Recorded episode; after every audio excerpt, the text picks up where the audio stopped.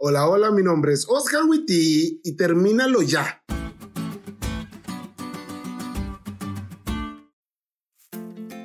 Hace unos años atrás una persona me contó una historia muy triste. Un tío muy querido y en quien toda la familia confiaba abusó de ella. Obviamente todo eso fue muy complicado. Ella era una adolescente y tenía miedo y vergüenza. Sin embargo, su hermano miró que algo no estaba bien. Y después de mucho insistir por fin, ella le dijo lo que había pasado. Su hermano le dijo que algo así no podía quedar en las sombras, que debía contarlo y fueron con su superhéroe, su papá. Él se encargaría. Pero tristemente su papá no hizo nada. No lo denunció, no lo encaró, es más, ni siquiera lo golpeó. La acción, o mejor dicho, inacción de su papá, le dolió incluso más que la acción de su tío.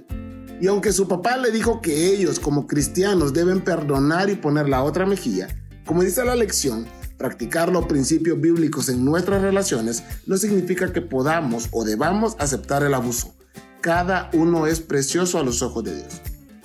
Frente al abuso, el silencio no es una opción. El silencio no es la forma como Dios define el amar bien a los demás. El silencio no es la forma de inspirar a los abusadores a iniciar humildemente un cambio.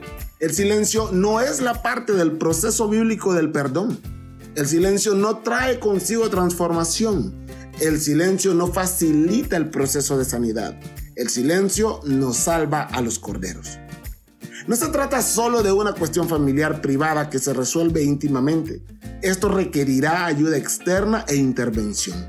Si tú o alguien de tu familia están siendo abusados, busca ayuda con un profesional de confianza. No permitas que esto se perpetúe. Termínalo ya.